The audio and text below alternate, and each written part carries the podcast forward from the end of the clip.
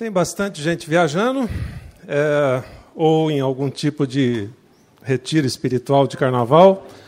É, inclusive o Tiago, que está lá no sul, falando num retiro. Então ele pediu que eu substituísse aqui hoje. Para quem nunca me viu aqui na frente, meu nome é Josué, eu faço parte da, do grupo de líderes aqui da igreja. E é, quero aproveitar esse início para é, fazer uma indicação aqui para vocês. É, eu sei que chocolate, bolsa, sapato, roupa e uma porção de outras coisas ninguém precisa indicar para você comprar. Né? São produtos de procura e não de oferta. Mas tem um tipo de produto que é, é crucial na nossa vida cristã, que não é de procura, é de oferta, né? que é livro. Então, dificilmente alguém vai desesperado lá para o Inácio, Inácio, por favor, né? me arranja um livro tal, né? quase tremendo, assim, né? Mas é diferente quando a gente vai para o shopping, né? que você não pode perder aquela liquidação lápis vermelho. Então, eu queria fazer três sugestões de livros que têm a ver com algumas coisas que eu quero compartilhar com você aqui hoje à noite. Uh, o primeiro deles é um livro bem clássico chamado O Evangelho Maltrapilho é, de um autor chamado Brennan Manning. É, ele tem uma experiência fantástica com Deus e eu sugeriria que você lesse esse livro, porque é um livro que vai mexer profundamente com a sua vida e o seu relacionamento com Deus. O segundo é de um amigo nosso que faz parte até da nossa missão da CEPAL, o Alex Dias Ribeiro, foi corredor de Fórmula 1 é, foi diretor de Atletas de Cristo no Brasil muito tempo, um livro chamado Muito Além de Sucesso e Significado. Então, ele fala ah, sobre as várias etapas da vida e aquilo que a gente entende por sucesso e aquilo que a gente deveria buscar, que é significado. Né? O prefácio desse livro é do Emerson Fittipaldi, que também é nosso irmão em Cristo. E o terceiro livro, Princípios de Relacionamento com Jesus, que trata desse dia a dia da nossa vida com Deus, é, princípios bem práticos e bem fáceis de você é, implementar na sua vida. Então, é, esses são, são três dicas, tem outros depois, né? aí o Inácio vai estar lá esperando você. Se você chegar tremendo lá, pode deixar que ele tem sugestões para você também. E aproveitando isso, então, eu queria conversar um pouquinho hoje com vocês sobre esse tema e através dele trazer três palavras que eu queria bater o tempo todo aqui para você sair com elas bem fixadas daqui, é, que tem a ver com esse nosso relacionamento com Deus e, e essa nossa busca diária de Deus. E quando a gente pensa nisso, ah, eu quero começar inicialmente com uma história bem alegre e cheia de sucesso uh, você já vai entender já já de quem é essa história. Essa história é de um homem que se casou com uma mulher lindíssima, né, e eles eram extremamente felizes. Todo mundo passava assim na rua e dizia: nossa, né? Como eu queria ter casado com uma mulher tão bonita assim, ou estou sonhando com isso, os, os solteiros, etc. E esse homem então gerava inveja na vida para outras pessoas por causa dessa mulher. E aí eles tiveram, obviamente, quatro filhos muito lindos também, e todos eles com muita saúde, muita disposição, inteligentes, etc., de tal forma que as pessoas olhavam para essa família e novamente sentiam aquilo que a gente chama assim, aquela inveja santa. Né? Nossa, como eu queria ter uma família assim. Né? E por mais que a sua família seja boa, você olha para uma outra melhor, você vê alguma coisa que ainda pode melhorar, etc. E esse homem era um fazendeiro. Então ele primeiro decidiu criar ovelhas e a o rebanho dele só aumentava. Era um negócio impressionante, o dos outros não aumentava na proporção do dele e foi se multiplicando, foi se multiplicando e os homens de negócios olhavam para ele e ficavam assim boquiabertos de como é que ele prosperava tanto. E aí ele decidiu entrar num segundo ramo e começou também a criar cavalos. Né? E da mesma forma o rebanho dele começou a se multiplicar, se multiplicar e era uma coisa impressionante. E aí ele disse: Bom, já que está indo bem, então vamos para um terceiro negócio. Né? E ele entrou então no negócio de gado e, de igual forma, só prosperava, só prosperava, a vida dele era fantástica. Ele, é, com o tempo, falava: vou trocar aquele carrinho velho que a gente tem né, por um carrinho melhor, e aí ele trocou por um carro bem melhor, né, e todo mundo também ficava meio com inveja. Né, e a família foi crescendo, os filhos se casaram, etc.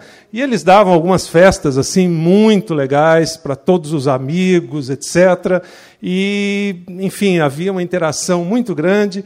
Problemas de saúde, ninguém nessa família tinha. Né? Todo mundo nem sabia, nem precisava usar o, o plano médico, etc. Todo mundo com saúde perfeita. Bom, esse é o fim da história? Não. É mais ou menos a metade. E como todo filme, né, que tem aquela virada na metade, é, essa história também tem uma virada. Ela começa a mudar de uma maneira vertiginosa e é impressionante como as coisas é, viram a essa altura. Então, a primeira coisa que aconteceu foi que alguns homens maus decidiram roubar aquele homem e roubaram muito do seu rebanho.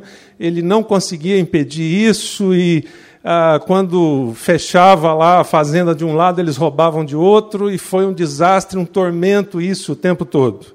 Para piorar a situação, pouco tempo depois, uma peste começou a matar os animais e eles arrecadavam assim pilhas de animais e faziam aquelas fogueiras porque a peste era terrível e ele perdeu grande parte dos rebanhos. Bom, para piorar um pouquinho ainda a situação, os filhos e noras dele estavam reunidos um dia numa, numa festa, numa casa, e de repente veio um terremoto e a casa foi abalada e praticamente todos morreram. E aquele homem entrou então num desespero de coração tremendo. Ah, problemas de saúde, eu disse que ele não tinha, mas de repente ele começou a ter alguns problemas de saúde e chegou a um ponto tal que ele tinha feridas por todo o corpo e não era qualquer médico ou qualquer plano de saúde que pudesse cuidar dele. A esposa dele ficou tão indignada né, que é, ela sugeriu, e ele começou a fazer isso, raspar as feridas do corpo porque dava mau cheiro, enfim, era um negócio terrível. E aí ela disse assim: Olha, eu acho que é melhor, a sua vida está tá tão ruim, está tão ruim, que é melhor você ir lá para o viaduto do chá e, de repente, se atirar de lá de cima, porque é a melhor coisa que você faz. Já pensou ouvir isso da própria esposa? Bom, essa é a história de um personagem bíblico que vocês conhecem chamado Jó ele viveu exatamente isso, traduzindo aí algumas coisas para a linguagem bem de hoje. E, num primeiro momento, a ascensão total parecia que nada iria abalá-lo, nada iria afetar a vida dele, tudo estava perfeito, cada vez melhor, melhor, melhor. E, de repente, Deus coloca algumas provas diante dele, permite que o diabo faça é, algumas, alguns testes com ele para ver se realmente ele é, tinha um relacionamento com Deus à prova dessa, desses testes. E você pode imaginar no primeiro momento que é, que Deus masoquista é esse, né? que dá tudo primeiro e depois puxa tudo de volta e faz o homem chegar num estágio como esse. E quando a gente pensa nesse relacionamento com Deus, eu queria mostrar hoje, não só através desse personagem que eu introduzi aqui, mas através de alguns personagens bem conhecidos da, da Bíblia, é, como é que funciona, num determinado aspecto, esse nosso relacionamento com Deus e essa busca nossa de Deus no dia a dia da nossa vida. Você provavelmente nos últimos tempos, anos até, você tem visto pela televisão ou uma infinidade de igrejas, né, é, oferecendo prosperidade, oferecendo solução dos problemas. De vez em quando você passa aí, eu passo por aí, vejo lá no poste, né? É, chega de problemas, chega de angústia, né? nós temos a solução, etc. E no passado, isso talvez era usado muito mais para é, produtos de beleza ou qualquer outra coisa desse tipo, e hoje, infelizmente, é usado por igrejas. E às vezes a gente olha e diz, mas é, será que Deus realmente dá toda essa prosperidade que eles estão falando? Ou é, por que, é que a gente vive determinadas circunstâncias, determinadas crises, etc. É, onde é que está Deus nesse momento? O que, é que Ele está fazendo e, e etc.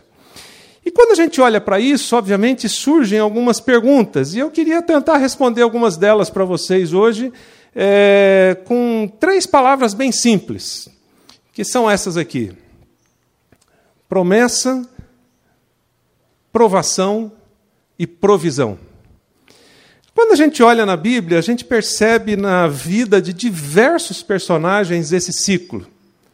E aí, eu quero fazer um parênteses aqui é, para te ajudar a entender uma coisa. Sempre que você ouvir uma doutrina, uma teologia, é, uma igreja oferecendo isso ou aquilo, ou o seu amigo do trabalho dizendo: olha, se você fizer tal coisa, se você buscar 2,3 kg 300 gramas de sal grosso não sei aonde, vai resolver seu problema, etc. Você pode basicamente questionar da seguinte forma: é, bom, quantos personagens da Bíblia viveram isso? É, dá para fazer uma prova dos nove com esse valor, com esse princípio, com essa é, teologia que alguém está difundindo, etc. Dá para passar isso por uma prova dos nove? Por quê? Porque, na verdade, quando a gente olha na, na Bíblia, é, não existe nenhuma doutrina, nenhuma teologia, nenhum princípio construído em cima de um só versículo, de um, de um só texto ou de um, de um só personagem. E quando isso é feito, a probabilidade de existir um erro muito grande é total. Ah, seria a mesma coisa que você pegar, sei lá, qualquer versículo da Bíblia e selecionar ele ali do contexto total e criar uma doutrina em cima daquilo. Então, você diz assim: bom, Deus fala através da sarça. Então, nós vamos começar a orar hoje aqui para aquelas árvores começarem a pegar fogo e Deus falar com a gente. Por quê? Porque lá na Bíblia diz que Deus falou com Moisés através de um arbusto, como aqueles ali, que começou a pegar fogo, mas não queimava. Bom, se está na Bíblia, então tem que acontecer aqui, todo mundo de joelho, vão começar a orar, e se a gente tiver que ficar três horas de oração para as árvores ali começarem a pegar fogo, né, vamos ficar porque está na Bíblia. É, é, como você pegar esse texto totalmente fora do contexto e dizer que todas aquelas árvores têm que queimar porque Deus fala através do arbusto queimando.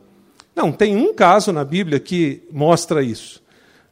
Mas quando a gente separa esse caso dos demais, a gente entende que Deus fala, falou com todos os personagens que estão na Bíblia, mas ele fala de formas diferentes. Então, o princípio geral que é comum a todos eles é: Deus fala. Deus falou com Moisés, com uma sarça né, queimando lá na árvore. Deus falou diretamente com Abraão. Deus falou com Neemias através das circunstâncias. Deus falou com os apóstolos através do filho dele, Jesus. Deus falou com Paulo através de uma visão na estrada e assim vai. Então Deus é criativo. Ele fala sempre, mas ele fala de formas diferentes a cada vez que ele fala. Então é dessa forma que a gente precisa interpretar a Bíblia. E pensando então nisso, foi que eu olhei para vários personagens e vi esse padrão se repete. Dá para criar um princípio aqui, eu nem vou dizer uma teologia, mas dá para criar um princípio de como a gente pode se relacionar com Deus, de como Deus se relaciona com a gente e de como Deus trabalha na nossa vida, olhando a vida de alguns personagens que passaram exatamente por isso Primeiro, Deus deu para eles uma promessa. Depois, Deus provou cada um deles. E depois, Deus deu a provisão para cada um deles da promessa dada. É lógico que a gente gostaria de pular da promessa para a provisão direto. Né? Mas a parte do meio não tem como pular seria, nós estamos num colégio, seria a mesma coisa que amanhã você chegar aqui, matricular seu filho, e o pessoal do colégio aqui diz: Olha, parabéns. Parabéns por quê? Porque nós vamos dar o diploma para ele. Ah, não, isso eu sei. Mas ele não vai precisar fazer provas. Nesse colégio aqui não tem provas. Não importa se seu filho aprendeu ou não, daqui um ano, três anos ou quatro anos ele vai ganhar um diploma. Então, assina já aqui que você está recebendo o diploma, já está embutido no preço, ele passe ou não. Seria mais ou menos assim. Mas quando a gente olha para esse relacionamento dos homens e mulheres da Bíblia com Deus, a gente percebe que eles passaram por provas como fruto de uma promessa para que pudessem receber a provisão de Deus. Então vamos dar uma olhada nisso. Primeiro, a gente percebe que Deus constrói a, a fidelidade do nosso relacionamento com Ele através de um relacionamento pessoal.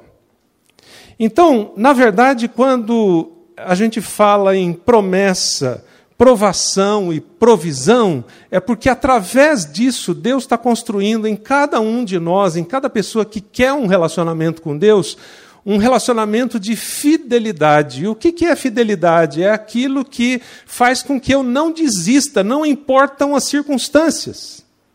É por isso que nessa história com a qual eu introduzi o assunto para vocês, de Jó, a gente percebe a fidelidade de Jó com Deus. A esposa dele diz para ele: sobe no viaduto do chá e se atira de lá. Os amigos dele que interagiam com ele em todo o livro de Jó, se você ler, chega uma hora que eles desistem, eles, eles vão encorajando, encorajando, encorajando. Chega uma hora que eles dizem assim: é, cara, é o seguinte, olha, desiste, amaldiçoa esse Deus, é, esquece, é, caiu um raio mesmo na sua cabeça, não tem jeito. E Jó diz: Não, eu quero me manter fiel. E é interessante que quando você vai para o último capítulo lá de, de Jó, você percebe que to, todas aquelas coisas que ele tinha lá no início, ele recebeu em dobro. Ele teve filhos, ele teve rebanhos, ele teve riqueza. Você vai dizer, mas com aquela dor incrível de ter perdido tudo antes. Sim, e não. Sim, porque fica uma cicatriz. Se eu cair um tombo aqui e me machucar, até ficar casquinha e depois né, desaparecer, vai ficar uma marca. Eu sei que eu não posso andar desse jeito, eu tenho que tomar cuidado com aquilo, porque senão eu caio. Mas, de outro lado, acima de tudo isso fica o aprendizado o aprendizado de um relacionamento com Deus, o aprendizado da fidelidade a Deus. E é exatamente aí que, se a gente olha então para os outros personagens que eu quero introduzir aqui para vocês da Bíblia, a gente vai perceber o mesmo padrão. Então, como é que Deus ensina esse relacionamento de fidelidade para com Ele? Primeiro, através de Abraão. Se você puder abrir sua Bíblia em, em Gênesis capítulo 12.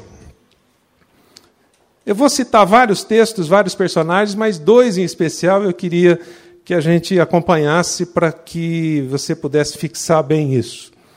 Esse é um texto bastante conhecido, você talvez já tenha ouvido vários sermões sobre ele, já estudou no pequeno grupo, ou numa classe, ou enfim, em algum lugar, mas é, eu queria mostrar esse texto para você dessa perspectiva. Ele diz que, Gênesis 12, 1 a 8, diz: O Senhor falou com Abraão e ele disse: Saia da tua terra, do meio dos teus parentes e da casa do seu pai, e vá para a terra que eu lhe mostrarei. Eu farei de você um grande povo e o abençoarei. Tornarei famoso o seu nome e você será uma bênção. Abençoarei os que te abençoarem, amaldiçoarei os que te amaldiçoarem. Por meio de você, todos os povos da terra serão abençoados. Partiu então Abraão como lhe ordenara o Senhor, e Ló foi com ele. Abraão tinha 75 anos de idade quando saiu de Arã. Levou sua mulher, Sarai, seu sobrinho Ló, todos os bens que havia acumulado e os seus servos, comprados em Arã. Partiram para a terra de Canaã e lá chegaram. Abraão atravessou a terra até o lugar do carvalho de Moré, em Siquém. E naquela época os cananeus habitavam nessa terra. O Senhor apareceu a Abraão e disse: À sua descendência darei essa terra. Abraão construiu ali um altar dedicado ao Senhor que lhe havia aparecido. Dali prosseguiu em direção às colinas a leste de Betel, onde amou, armou acampamento, tendo Betel a oeste e Aí a leste. Construiu ali um altar dedicado ao Senhor e invocou o nome do Senhor. Quando a gente olha essa primeira parte da fala de Deus para Abraão, você diz: isso aqui é um cheque em branco assinado para usar em qualquer lugar, em qualquer circunstância e com qualquer valor. E é mesmo. A promessa de Deus para Abraão é assim: Abraão, você acha que você, aos 75 anos de idade, você já conquistou muita coisa? Você acha que você tem aí sua esposa, seus filhos, seus servos, seus rebanhos, etc. Está feliz da vida? Abraão, é, é, Senhor, ah, sou muito, muito abençoado. Isso não é nada, Abraão. Agora que vai começar a vida para você, aos 75. Então a gente vai fazer uma mudança, você vai para outro lugar, e lá você não vai ter só sua família, sua, sua fazenda, seus animais, seus servos, etc. Você vai, assim, ser uma nação como as estrelas do céu.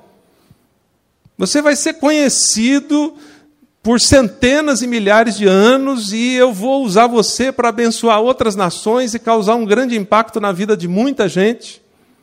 E Abraão talvez não pudesse nem imaginar isso. Então, obviamente, num primeiro momento, talvez na cabeça de Abraão ele pensasse assim: essa promessa vai ser imediatamente suprida com uma provisão. Sempre que qualquer pessoa faz uma promessa para você, você não imagina que entre a promessa e o recebimento do cheque tem uma aprovação. Ninguém imagina. Desde o garoto que o pai diz para ele: No Natal eu vou te dar uma bicicleta. Aí ele já começa a sonhar com a bicicleta. Mas ele nem imagina que no meio pode ter um teste. Mas é se você tirar boas notas. Não, Está fora de cogitação, mesmo que o pai tenha dito isso, ele não ouve essa parte. Ele já pula logo para a bicicleta que ele vai receber.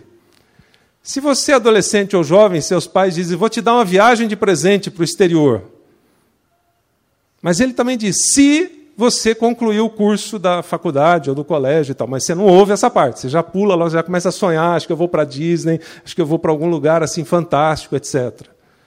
E mesmo nós, adultos, também temos o mesmo raciocínio.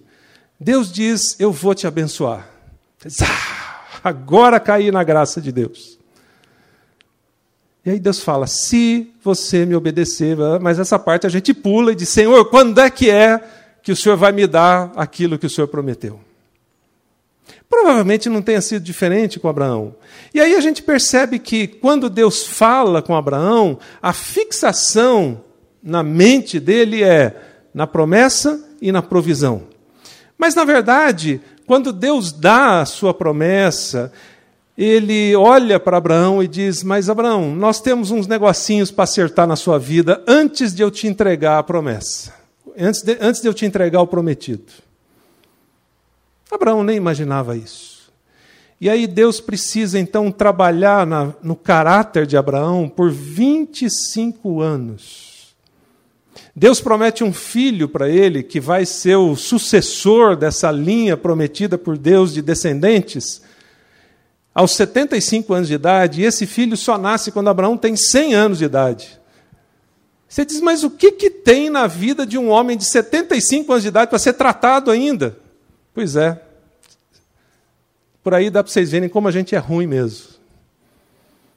O Ari Veloso sempre dizia: Ah, vocês olham para mim aqui bonitinho pregando, eu sou podre. Por aí dá para a gente ver o quanto Deus precisa trabalhar no nosso caráter, na nossa integridade, na nossa fidelidade, no nosso relacionamento com Ele. Que se Abraão, que era Abraão, escolhido de Deus para ser o, o, vamos dizer assim, o chefe do povo que ele queria criar, precisou 25 anos. Imagina eu e você, né? gente, talvez Deus precise uns 50 anos ou mais para trabalhar na nossa vida, no nosso caráter, para entregar o prometido. Por quê? Porque senão a gente vai estragar tudo, a gente vai pôr tudo a perder. Eu falei já sobre isso aqui uma vez, acho que um, um ou dois anos atrás, sobre a trajetória de José. E é a mesma coisa, você olha para José que aos 17 anos de idade tem um sonho, e esse sonho só vai começar a acontecer quando ele tinha 30 anos de idade, porque senão ele ia pôr tudo a perder aos 17, porque era simplesmente filhinho de papai. E você diz, mas José sofreu tanto, foi até parar na prisão. Sim, foi. Para quê? Para ser provado e poder receber a provisão. Então, quando a gente olha na vida de Abraão, a gente percebe que Deus deu o filho prometido, sim, deu, mas só depois de 25 anos de. Tem um amigo meu que diz assim: lixa. Sabe, Deus lixando a nossa vida, assim? Porque tem um, um pedaço aqui para tirar, tem uma outra coisa pontuda ali, até ficar lisinho e dizer: agora está chegando perto Abraão e Sara precisaram de 25 anos. E ainda quando faltava um ano, no 24 ano, quando o anjo aparece para Sara e diz: Sara, eu sei que você está bem velhinha já, com quase 90 anos, mas o ano que vem você vai engravidar. O que, que Sara faz? Quá, Que que é isso? Imagina um anjo, assim, um anjo mesmo, sabe? Anjo, do jeito que você imagina, assim, com asa, grandão, pequeno, do jeito que você quiser, na sua frente, flutuando e dizendo: Olha, eu vou te agraciar com um filho. E você dá uma baita gargalhada diante do anjo que foi mandado por Deus, ainda não estava pronto, precisava mais um pouco de lixo para daí poder receber a provisão. E essa é a forma que Deus trabalha então a nossa fidelidade para sermos dignos de recebermos a provisão. Então, olhando para Abraão, queria colocar uma primeira pergunta para você. De que forma Deus tem chamado você para se relacionar com Ele? Porque perceba que, além da promessa que Deus deu a Abraão, ele deu um chamado. Agora você sai da sua terra e me siga para eu poder trabalhar a sua vida. E às vezes a gente quer simplesmente receber o prometido sem seguir Deus, sem ouvir aquilo que Deus está dizendo e sem atender o chamado de Deus para andar com Ele. Um segundo personagem nos ensina uma outra coisa. Esse personagem é exatamente Moisés. Através de Moisés, a gente vê novamente o mesmo padrão: promessa, provação, provisão. E em Moisés a gente percebe que Deus trabalha, ou através de Moisés a gente percebe que Deus trabalha em nós diversas áreas para construir essa fidelidade nossa para com Ele. Por quê? Porque, diferentemente do que proclamam alguns hoje, especialmente é, é, divulgando bastante a prosperidade, se você fizer isso, se você der uma oferta, se você vier na nossa igreja, é lógico que Deus quer suprir as suas necessidades, mas Deus está muito mais interessado na sua fidelidade.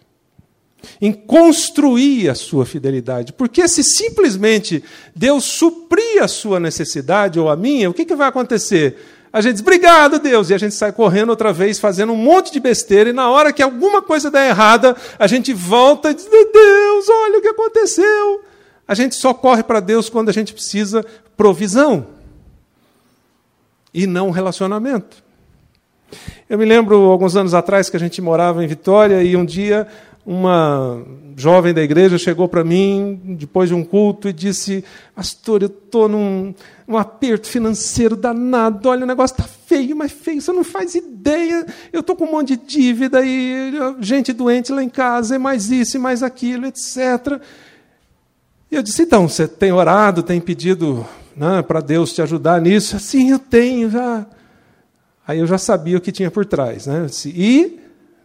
Assim, então. Aí quando fala então, pronto. Né? O, negócio, o caldo já entornou mesmo. Né? Assim, então. Sabe o que é? Lá no trabalho tem um pessoal fazendo uma rifa e é um relógio que custa não sei quanto e tal, e a rifa é 10 reais, e o pessoal não para de insistir comigo e dizendo que eu vou ganhar, isso é o que eu estou achando que isso é resposta de oração e tal. Hum, interessante. Rifa, tá, 10 reais, né? e o valor do relógio é o valor da sua dívida. Eu disse, bom, você veio me perguntar para ouvir o que você quer ouvir ou talvez alguma coisa que você não queira ouvir. Né? Daí ela fez assim, não, pode falar. Eu disse, bom, vamos supor que você jogue aí, jogue não, compre lá o papel da rifa, né? não, não é nem, não estou nem analisando se a rifa é certa ou errado, a questão é outra aqui. Né? Vamos dizer que você compre lá o papel da rifa e ganhe. Na próxima dificuldade financeira que você tiver, para quem que você vai recorrer? É, para outra rifa. Sim, então. Deu para você entender a questão aqui? Percebe que, na verdade, Deus não quer resolver um problema e provisionar alguma coisa para nós, simplesmente para que a gente fique alegre e diga: Deus me ama, Deus resolveu o meu problema de saúde, ou me ajudou a passar no vestibular, ou me ajudou na prova, ou me ajudou a conseguir um emprego, etc. Porque isso são coisas meramente pontuais. O que Deus está trabalhando como provação entre a promessa e a provisão é a nossa fidelidade para com Ele. É saber se nós seremos fiéis tanto nos momentos bons quanto nos momentos ruins, como foi o caso de Jó.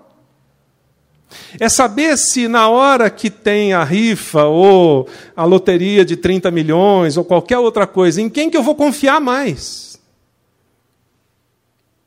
Então, na verdade, quando a gente olha para o caso de Moisés, a gente percebe isso.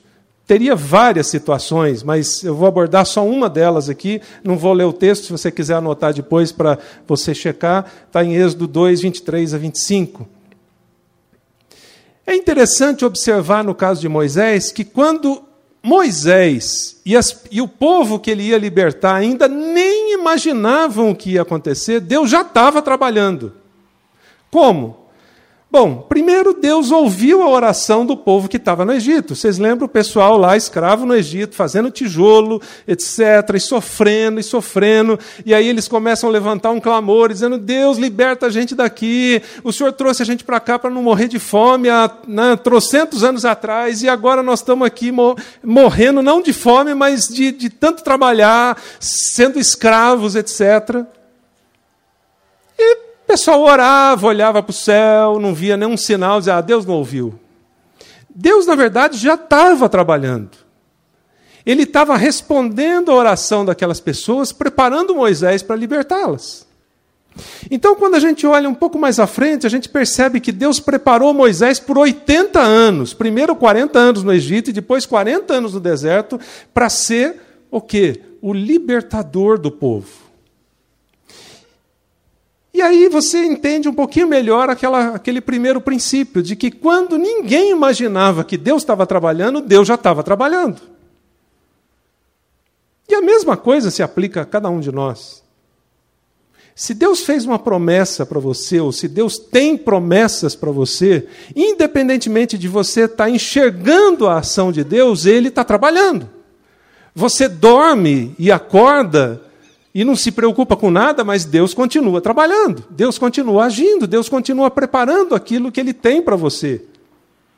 Mas Ele também continua preparando aquilo em que Ele vai te testar para depois te dar a provisão. Então, aquele povo no deserto, no, no, no Egito, melhor dizendo, não desistiu.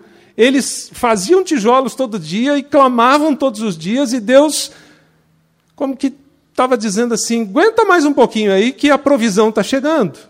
Eu tenho uma promessa para vocês que eu fiz lá em Abraão. Eu não esqueci dessa promessa. Vocês são o povo escolhido, prometido, etc. Vocês não vão morrer aí. Enquanto isso, Deus estava trabalhando com Moisés para ele vir e ser o libertador. Então, tanto no lado de Moisés quanto no lado do povo, havia uma promessa lá feita em Abraão, havia um momento de provação, e depois isso se tornou em provisão quando Deus traz Moisés, liberta o povo do Egito, leva eles para o deserto e depois para a terra prometida. Percebe que daí dá para a gente perguntar uma outra coisa. De que forma Deus está trabalhando na sua vida? Para construir essa fidelidade sua para com Ele e você talvez ainda não tenha percebido. É basicamente um problema de cegueira nosso esse.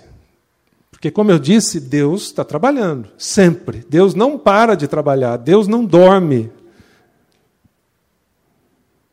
Deus está trabalhando sempre. A questão é se eu estou enxergando. Então, primeiro, se eu estou ouvindo o convite de Deus para receber a promessa e chegar na provisão. Segundo, se eu estou pedindo para Deus, Senhor, abra os meus olhos para eu enxergar o que é que o Senhor está fazendo. Aquele povo no Egito só enxergou o que Deus estava fazendo quando finalmente Moisés chegou, eles foram libertados e caminharam para a provisão. Além disso, a gente percebe o mesmo padrão num outro personagem, que é Davi. Não se preocupe que eu não vou personagem por personagem de todos os livros do Velho Testamento até chegar ao Apocalipse, tá? São só uns, uns quatro ou cinco aqui. Mas o outro personagem é Davi. A gente percebe a construção da fidelidade de Deus e de Davi para com Deus através de um convite. Um convite que surge através de uma promessa, mesmo antes de Davi entender que era Deus que estava agindo ali. Então é interessante observar que no texto de 1 Samuel 16, Samuel é chamado por Deus para escolher o futuro rei de Israel. E aí ele vai lá na casa de Jessé e diz: Jessé, olha, é o seguinte, o rei vai sair daqui, eu não sei quem é, você tem quantos filhos? Ah, eu tenho uma meia dúzia aí, seis ou sete mais ou menos e tal. E então, chama eles lá. Aí, obviamente, naquela época, os pais colocavam os primogênitos na frente, não interessa se esse aqui é mais bonito, tem mais inteligente, não, é, é por direito aqui a ordem hierárquica de nascimento. Né? E aí, olha o primeiro, não, não é esse, Deus não falou comigo. Olha o segundo, olha o terceiro, assim vai até chegar no penúltimo. E Davi estava lá, escondidinho em algum lugar. Aí Samuel diz: Não, não não não está aqui não. Deus não falou comigo, não confirmou. Tem mais algum? É, tem um ruivinho aí, perdido aí, tá? O cara fica só lá no meio das ovelhas, tocando harpa e tal. E... Chama ele lá. Quando ele chega, Samuel diz: É esse. E Deus confirma: unja esse rapaz, porque ele vai ser rei. Agora, isso aconteceu muitos anos antes dele se tornar rei. Promessa. Isso significaria que logo em seguida viria a provisão e ele se tornaria rei? Não. Passaram-se muitos anos para que Davi se tornasse rei. E é interessante que Deus convida Davi quando ninguém o tinha visto. Deus dá uma promessa para Davi quando ninguém imaginava que essa promessa pudesse existir. Eu me lembro que alguns anos atrás, um rapaz que trabalhava com a gente num, num ministério teve uma dificuldade, ele deu umas pisadas de bola e precisou sair daquele lugar e ir para um outro, e ele ficou um tempo fora de. Ele era pastor, ficou fora do, do ambiente de igreja, de ministério, e um dia ele, me, ele encontrou comigo e disse: Josué, eu sinto tanta falta disso, eu queria voltar, a minha vida está assim no processo final de recuperação, mas agora eu estou indo morar lá não sei aonde, numa cidade, pequena cidade interior, no meio do, de Goiás, e eu não sei como é que as pessoas vão me achar. E a única coisa que me veio na mente aquela hora para falar para ele foi o seguinte: não se preocupe, porque Deus tem na lista telefônica celestial seu telefone, seu e-mail, seu endereço, seu WhatsApp, seu Facebook, tem tudo. Ele vai te achar na hora que ele precisar te achar. E eu me lembro que alguns anos depois ele se tornou novamente pastor, etc., está muito bem. E aí ele me lembrou dessa conversa. Ele disse: no dia que eu menos esperava, bateu alguém lá em casa e disse: Escuta, você é fulano? É. Então eu tenho um recado de ciclano para você. Ele está dizendo que quer conversar com você e gostaria de ter você como pastor lá na equipe dele. E ele disse: Uau, Deus me achou. Sim, Deus sempre vai achar você como achou Davi. E fez uma promessa para ele que se cumpriria muito tempo depois. E quando a gente olha para isso, a gente percebe que ali naquele momento Deus já dá o sinal da promessa. Deus unge Davi né, para ser futuro rei. E aí Deus o faz depois um homem segundo o coração dele. Mas, novamente, bem à frente, quando Davi se torna rei, acontecem alguns probleminhas, na verdade, problemões. E novamente segue esse mesmo processo na vida de Davi. Deus diz para ele: Davi, eu te escolhi para ser rei, tem uma promessa minha sobre a sua vida. Você vai ser um homem segundo o meu coração, mas como é que você transa com a mulher do vizinho? Como é que você manda matar o marido dela depois?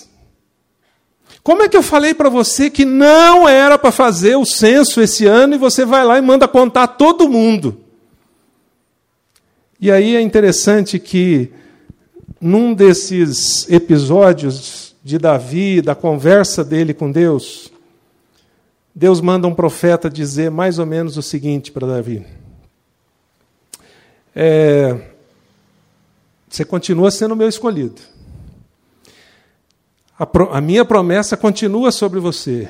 Eu vou te dar a provisão e você vai ser o melhor rei de Israel conhecido na história. Mas por causa desses probleminhas que você tem aí, dessas pisadas de bola, é, eu vou te dar três opções para você escolher: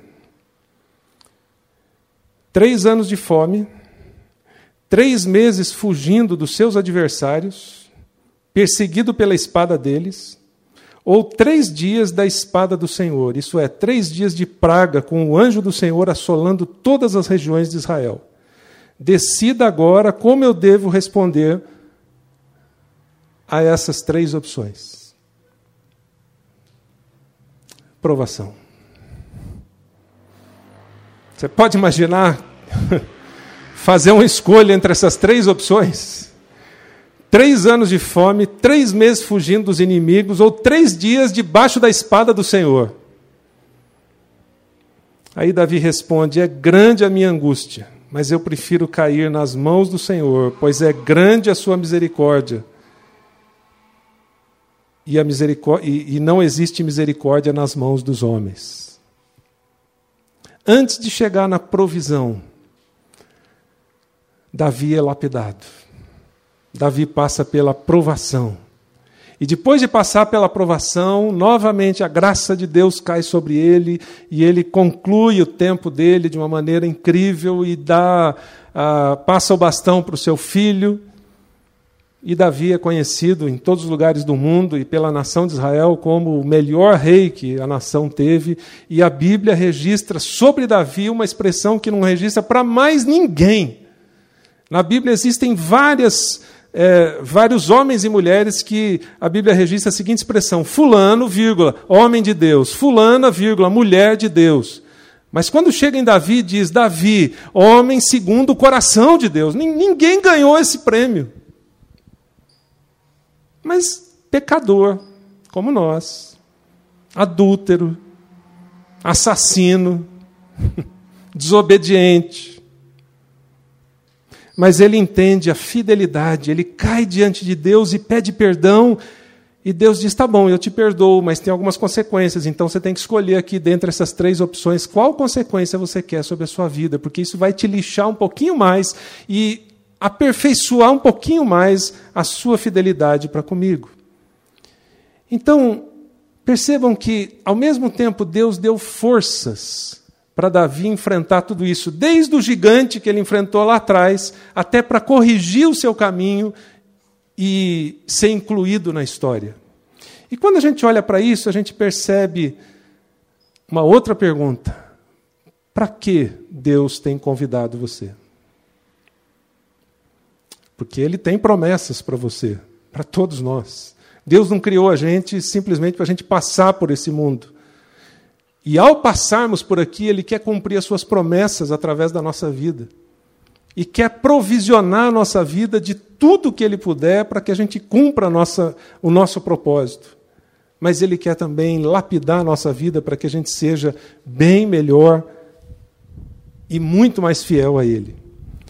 Bom, tem mais uma coisinha que a gente percebe num outro personagem, que é Pedro. Com Pedro, a gente aprende o mesmo padrão: promessa, aprovação, provisão. E a gente aprende que Deus fala na promessa e ele lembra da promessa durante a aprovação e durante a provisão, para lembrar que é Ele mesmo que está fazendo tudo isso. É interessante, essa, a história de Pedro eu vou passar bem rápido aqui, mas em Atos 10 tem um episódio bastante interessante sobre Pedro, que mostra que ele, que ele, ele entendeu a promessa de Deus, que era a igreja. Esse texto que eu li logo no início aqui do culto, falando sobre a igreja primitiva, é logo após um sermão que Pedro prega e três mil pessoas se convertem. Então ele entende que Deus tinha uma promessa de usar ele e aos, e aos apóstolos para implementar aquela igreja que estava começando, e ele sai por todo lado, etc. Mas chega um momento que as suas limitações o travam e parece que interfere no relacionamento dele com Deus. E ele começa a querer simplesmente pregar para os judeus e não para os gentios. Então Pedro, naquela visão, entende que Deus não estava prometendo uma igreja simplesmente para judeus. A promessa que Deus tinha dado lá em Abraão era também para alcançar os gentios. E aí Deus então leva Pedro para um lugar onde estava cheio de gentios e mostra para ele: Pedro, a igreja não é só um clube do bolinha para judeus, ela também é para os gentios, para japonês, para brasileiro, para russo, para todo mundo. E aí é interessante que nesse momento essa é a lixa de Deus na vida de Pedro, porque Pedro tinha entendido a promessa de um jeito. E se Deus deixasse que Pedro implementasse a promessa dele simplesmente do jeito que ele tinha entendido, a igreja não ia ser nada disso que é hoje. A provisão de Deus em salvar o mundo seria comprometida pela visão de Pedro. Então, novamente, Deus prova Pedro e aí Deus usa Pedro para atuar com os judeus, mas abre a sua mente para levar a igreja também para os gentios, e usa Pedro para a conversão de milhares de pessoas. E a provisão de Deus de salvar o povo, tanto judeus como gentios, é alcançada por causa da provação na vida de Pedro e da aprovação que Pedro tem durante a aprovação. E percebe que com isso Deus atinge vários objetivos. Nesse caso, Deus levou o evangelho para os gentios, Deus ampliou a visão de Pedro e Deus causou um tremendo impacto na vida da igreja. A provação não é simplesmente um jeito divertido ou um jeito de Deus se divertir com a gente. Dizer, ah, eu vou fazer cosquinha nele agora para ver como é que ele reage. Ah, eu vou apertar ele agora para ver como é que ele reage. Ah, eu vou colocar ela na parede para ver como é que ela reage. Não. Toda aprovação na sua vida atinge um propósito com você e com talvez dezenas, centenas de pessoas que estão ao seu redor sendo impactadas com aquilo. Então, daí surge uma pergunta: como é que Deus tem falado com você? E o que é que tem ficado claro sobre a forma que Deus tem trabalhado na sua vida através da aprovação? Bom, o penúltimo personagem é Paulo que também tem o mesmo padrão: promessa, provação e provisão. E quando a gente olha em Atos 9, é aquele texto da conversão de Saulo, que ele está indo lá para Damasco, uma luz aparece, é, ele ele cai no chão, ele fica cego durante alguns dias, e aí é, ele recobra a visão e ele se torna um servo de Deus, e ele começa a espalhar o evangelho, e ele se torna o maior missionário que a gente teve. Ele escreveu dois terços do Novo Testamento.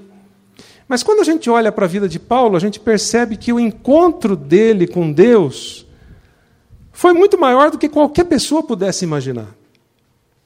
Por quê? Porque eu imagino que se Paulo vivesse hoje, é, a situação seria mais ou menos assim. Ah, talvez a igreja tivesse reunida pedindo para Deus jogar um raio em cima da cabeça dele, porque ele estava perseguindo cristãos, levando gente para a prisão, arrancando gente de casa pelos cabelos. E aí Deus diz: não, melhor, vamos fazer o seguinte: ele vai se converter e semana que vem ele vai estar aí no culto com vocês. E eu preciso de alguém que discipule ele. Foi dessa forma que Deus levou Paulo à conversão. E essa era a promessa. Logo que Paulo se converte, Deus dá uma promessa: eu vou usar a sua vida como um vaso para abençoar a vida de milhares de pessoas. Mas se Deus tivesse dito naquele momento que haveria provações, talvez Paulo tivesse desistido. Se naquele momento Deus tivesse dito, Paulo, mas é o seguinte, ó, você vai ser o cara. No ano 2016 ainda vão estar tá falando de vocês e ó, de você ainda ó, vai embora esse negócio. Mas ó, vai ter umas cinco ou seis sessões de chicotada, 40 chicotadas nas costas, vai ter naufrágio, uma cobra vai te morder, você vai ser apedrejado umas duas ou três vezes, você vai ter que fugir. Ah, não, senhor, obrigado. Ah, ah, pula essa parte. Dá para a gente ir logo para a provisão aí? Percebe que com qualquer um de nós, o padrão é o mesmo. E a resposta de Paulo foi uma resposta de fé, como foi a de Abraão, como foi a de Jó, como foi a de Moisés, como foi a de Davi e de tantos outros. Por quê? Porque não era possível ficar sem agir. Essa é uma das coisas mais interessantes, que me chama mais atenção em todos esses casos. Quando Deus chega para você e diz: Eu tenho uma promessa para executar através da sua vida. Só se você for uma múmia, para ficar parado assim, dizer, não, estou interessado, não. Não dá para ficar sem reação. Abraão reagiu, Davi reagiu, Paulo reagiu, todos os homens e mulheres da Bíblia reagiram à promessa de Deus, mesmo sabendo que haveriam provações, mesmo sabendo que haveriam dificuldades, porque eles sabiam que depois da provação viria a provisão. Eu me lembro que um dia um, uma irmã chegou para mim, quando a gente morava em São Paulo, lá na igreja do Morumbi, disse, pastor, mesma história, né? a situação está difícil, isso e aquilo, e falou, e vai, e, né? Aí, no final, fica esperando assim, aquela palavra, né, de me dá alguma luz. Aí, às vezes, eu, quando a pessoa estava falando, eu estava assim, orando, né, assim, o que, que eu falo para essa pessoa, né, para não falar besteira, não falar coisa só aqui das minhas minhocas e tal. E Deus deu um insight ali na hora, eu disse, mano, seguinte, é, quando o diabo caiu, é, quantos anjos caíram com ele? Ah, pastor, não sei, mas, mas a Bíblia fala, na proporção lá era quantos? Ah, um terço. Está, então ficaram dois terços. Né? É. Então, irmã, se tem um anjo para derrotar você, lembra que tem dois para defender. A proporção é sempre essa. Começa a olhar para algumas coisas boas que Deus está fazendo na sua vida. Isso não vai resolver todos os seus problemas, mas vai te lembrar que a, prov, que a promessa e a provisão sempre são em dobro a aprovação. Pode ser de Deus, ou pode ser o diabo te atazanando a vida. Com Jó foi assim, com todos os outros personagens foi assim. E quando a gente olha para Paulo, não é diferente. Deus usou Paulo para causar um tremendo impacto e a sua pregação se estendeu por centenas de anos e se estende até hoje através daquilo que ele escreveu. E quanta gente foi abençoada pela vida de Paulo pelas mínimas coisas que ele sofreu. Bom, para concluir então, ah, não podia deixar de fora Jesus. E o que a gente aprende é que Jesus ajustou a sua fidelidade a Deus, apesar de ele ser Deus, porque ele teve que ajustar a sua fidelidade como homem. E a fidelidade requer até de Jesus ajustes. E eu queria só para relembrar, ler esse último texto que é de Filipenses 2 que diz assim: Seja a atitude de vocês a mesma de Cristo Jesus, que, embora sendo Deus, não considerou que o ser igual a Deus era algo a que devia apegar-se, mas esvaziou-se a si mesmo, vindo a ser servo, tornando-se semelhante aos homens, e sendo encontrado em forma humana, humilhou-se a si mesmo e foi obediente até a morte morte de cruz. Por isso Deus o exaltou à mais alta posição e lhe deu o nome que está acima de todo nome, para que ao nome de Jesus se dobre todo joelho nos céus, na terra e debaixo da terra, e toda língua confesse que Jesus Cristo é o Senhor, para a glória de Deus Pai. Percebam que esse texto também clássico mostra basicamente a mesma coisa. Deus fez uma promessa para Jesus e através de Jesus. Ele prometeu para todos nós, através de Jesus, que quando ele olhasse para nós, ele não ia jogar um raio na nossa cabeça, porque o sangue de Jesus foi derramado e caiu sobre nós e salvou a nossa vida. Então, se Deus olha para mim sem olhar para Jesus, ele diz: Vou jogar um raio na sua cabeça. Mas quando ele olha para mim e ele vê o sangue de Jesus ali, ele diz: Não vou mais jogar o raio na sua cabeça, vou derramar minha graça sobre você. É assim que Deus nos vê e cumpre a maior promessa dele sobre nós. Mas Deus também prometeu para Jesus que todos aqueles que ele desse a ele, nenhum deles se perderia. Mas Jesus teve que vir e descer como homem, viver como qualquer um de nós, apesar dele não ter deixado de ser Deus, sofrer todas as dores e depois morrer e ressuscitar teve uma provação incrível sobre Jesus, a ponto de, antes de ser crucificado, ele fazer aquela oração onde ele escorria gotas de sangue e dizer para Deus, para o Pai: Pai, se for possível, passa de mim essa provação, porque eu não estou suportando o peso do pecado da humanidade. Mas não faça, não se faça a minha vontade, mas a tua. E aí Deus diz: vai ser assim. E aí ele morre, ele ressuscita e vem então a nossa provisão através da cruz.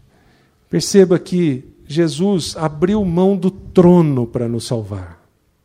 Além disso, ele esvaziou-se a si mesmo, ele deixou o trono e tudo aquilo que ele podia fazer para simplesmente cumprir a promessa de Deus. Ele humilhou-se e foi obediente até a morte morte de cruz, que era a mais horrenda que existia na época. E isso fez com que ele cumprisse então a promessa, mas não sem provação. Então, se o próprio Filho de Deus, para cumprir a promessa, teve que vencer as provações, eu tenho uma boa notícia para vocês: com a gente vai ser a mesma coisa. E quando a gente pensa nisso, então, surge a pergunta: em que você precisa obedecer a Deus para ser fiel, experimentar a promessa dele e receber a provisão? Sabe por quê? Porque quando a gente olha para essas três coisas, a gente percebe o seguinte: quando eu ando na promessa de Deus, eu não sei qual é o caminho, mas eu conheço o destino final. E Deus é o GPS. Eu não sei se o seu GPS faz isso, mas o meu não faz. Quando eu erro a rua, ele não vira para mim e diz assim: seu burro, seu ignorante, outra vez você errou, volta lá. Ele simplesmente diz, reprogramando, e com a mesma voz, ele diz: vire à esquerda, depois vire à direita para voltar no caminho. É assim que Deus faz com a gente, porque Ele tem uma promessa para nós. Não importa se a gente acertou ou errou o caminho, Ele sempre está corrigindo a rota para cumprir a promessa dele. De outro lado, quando ao longo do caminho houverem provas, dificuldades, lutas, lembre-se do seguinte é a experiência com Deus que vai construir essa fidelidade sua para com Ele. E é isso que vai fazer com que a provisão maior não seja a conquista. Conseguir entrar na faculdade, conseguir casar, conseguir ter filhos, conseguir um novo emprego, conseguir um novo negócio. Isso é detalhe. Porque o aprendizado da fidelidade supera em muito a recompensa. Essa é a provisão de Deus para nós. Essa foi a maior provisão que Jó recebe, que Ló recebeu, desculpa, que Jó recebeu na vida dele. Então, será que você está conseguindo enxergar o todo da promessa? Quanto de fidelidade Deus já construiu na sua vida? E será que a provisão para você ainda é a coisa mais importante? Ou é crescer na graça de Deus, na fidelidade para com Ele. Se você entender e crescer na fidelidade para com Deus, ah, o dinheiro, ah, os negócios, os estudos e essas coisas menores, elas virão. Porque Jesus diz: qual é o pai que não, quando o filho pede pão, daria pedra para ele? Quanto mais vocês que são amados por Deus, criados por Ele e aqueles que Ele quer restaurar a sua imagem e semelhança, Ele, daria, ele não daria para vocês muito mais do que isso? Por isso que Deus não está interessado simplesmente em prover as coisas que você precisa, mas prover a sua fidelidade para com Ele, para que Ele possa cumprir a promessa que Ele tem na sua vida. Vamos orar? Senhor, Obrigado porque ao longo da história, ao longo da tua palavra e da vida de homens e mulheres que andaram com o Senhor e que, mesmo em meio a lutas, a provações, tiveram a sua fé testada, alguns no limite. Em todos os casos, o Senhor esteve presente, o tempo todo, mesmo que eles ou elas não vissem. Em todos os casos, o Senhor os abençoou, os acompanhou. Em todos os casos, o Senhor cumpriu a tua promessa e fez com que eles fossem vitoriosos e que tivessem a provisão do Senhor ao final de tudo. Mesmo Jó tendo passado todas aquelas provações, teve um final de história feliz com o Senhor. E eu sei que será o mesmo com cada um de nós aqui, se andarmos baseados na tua promessa, se estivermos dispostos a lutar e a vencer cada provação com as forças que o Senhor dá, E se a provisão para nós for o crescimento do nosso relacionamento e da nossa fidelidade com o Senhor. Então, Pai, continua trabalhando na nossa vida, continua cumprindo a tua promessa nas nossas vidas, continua nos dando forças para vencermos todas as provações e continua nos dando a provisão do Senhor, que é o amor e a graça do Senhor sobre as nossas vidas. Obrigado porque até mesmo Jesus nos deu esse mesmo exemplo de cumprir uma promessa, de superar provações e de ser a provisão para a nossa vida eterna. Obrigado, Deus, pela tua palavra e ajuda-nos a crescer nesse compromisso de fidelidade com o Senhor. Essa é a nossa oração e nós te agradecemos porque todos esses homens e mulheres da tua palavra foram vencedores, mais do que vencedores. E eu sei que é isso que o Senhor também tem para nós. Então, torna-nos vencedores e fiéis ao Senhor e à tua palavra ao longo de toda a nossa vida. Essa é a nossa oração esse é o desejo do nosso coração e é por isso que nós oramos. Em nome de Jesus.